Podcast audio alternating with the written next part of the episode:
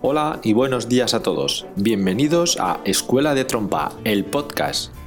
Un espacio en el que hablaremos de todo aquello que rodea a la enseñanza e interpretación de la trompa, así como cualquier otro tema relevante relacionado con la práctica y el estudio musical. Mi nombre es Saúl Tebar, profesor de la Cátedra de Trompa en el Conservatorio Superior de Música de Castilla-La Mancha, y te vuelvo a dar una muy calurosa bienvenida. ¡Empezamos!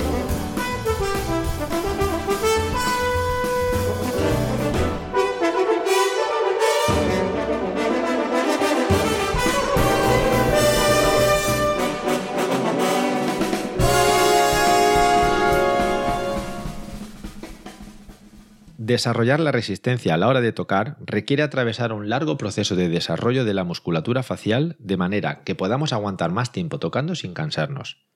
Tener una buena resistencia es algo primordial para cualquier músico, pero más aún para un músico de viento metal y especialmente para un trompista, debido a la pequeña boquilla y al estrecho aro con el que tocamos, siendo por esto un aspecto que nos merma de manera especial.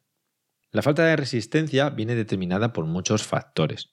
Así podemos ver cómo los alumnos más jóvenes o los músicos amateurs tienen una poca resistencia debido al poco estudio de manera semanal que realizan con el instrumento en el caso de otros alumnos que estudian en cursos más elevados, como finales de cursos de enseñanzas profesionales o estudios de grado superior, esta falta de resistencia viene determinada de manera general por problemas técnicos, como por ejemplo un poco o escaso uso del soporte del aire. Mejorando todos estos aspectos, la resistencia obviamente también mejorará. Tenemos que reseñar también lo importante que es que con la edad la resistencia a la hora de tocar se va perdiendo, al igual que todas las facultades físicas, y que por lo tanto los músicos más jóvenes presentan de manera general una mejor resistencia, una mejor capacidad de recuperación ante los esfuerzos y también menos lesiones. Cuando hablamos de resistencia con el instrumento, es conveniente diferenciar dos tipos. Por un lado, nos encontramos la resistencia de poder pasar muchas horas al día tocando con el instrumento, y por otro, hablamos de la resistencia bruta, que no es otra que la capacidad de aguantar tocando sin problemas un pasaje largo, un solo de alguna obra, un trozo de un concierto, que requiera un gran esfuerzo debido a, pues, al volumen, a la tesitura, etc. En cuanto a las maneras de ir construyendo y mejorando nuestra resistencia a la hora de tocar, hay que tener muy claro que la más importante y la mejor de todas es la de tocar de manera regular, es decir, todos los días y de una manera eficiente, aumentando cada día el tiempo de estudio, por ejemplo, 5 o 10 minutos cada día, o si esto fuera demasiado, aumentar una media de 15-20 minutos cada semana. De esta manera, aumentaremos y mejoraremos esta de una manera muy fácil y progresiva. Además, un aspecto que se pasa por alto y que también es muy importante y que ayuda fundamentalmente al trabajo de la resistencia es hacer música en grupo, ya que la necesidad de tener que tocar sin poder parar cuando uno quiere obliga al músico a esforzarse más que durante sus sesiones de estudio, mejorando, como decimos, la resistencia. Como anteriormente decía, existen dos tipos de resistencia, aquella que nos permite trabajar o tocar durante muchas horas, que es de la que acabamos de hablar, y también aquella que es la que nos permite tocar pasajes muy exigentes sin retirar la boquilla de la boca. Para mejorar esta última, la mejor manera de hacerlo es tocar varias veces cada pasaje de arriba abajo, sin parar, dos, tres, cuatro veces al principio, e ir aumentando estas repeticiones hasta que cada vez seamos capaces de tocarlas de una manera más relajada.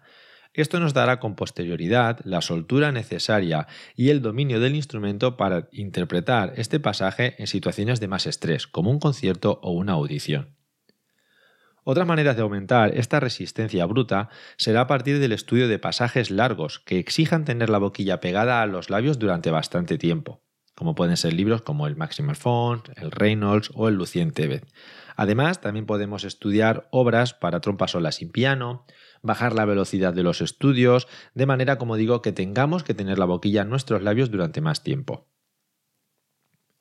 También es importante que nos detengamos a hacer una reflexión, que nos servirá también para cuidar nuestro cuerpo en los momentos de estudio, y que es algo de lo que ya hemos hablado en alguna otra ocasión, el descanso. Es muy importante y perjudicial el ponernos a estudiar como locos, sin realizar descansos periódicos en nuestras sesiones. Para ayudarnos a entender este concepto, podría ser una buena idea el volver a pensar en nuestra íntima relación y semejanza con los deportistas, quienes realizan constantes descansos entre grandes esfuerzos físicos.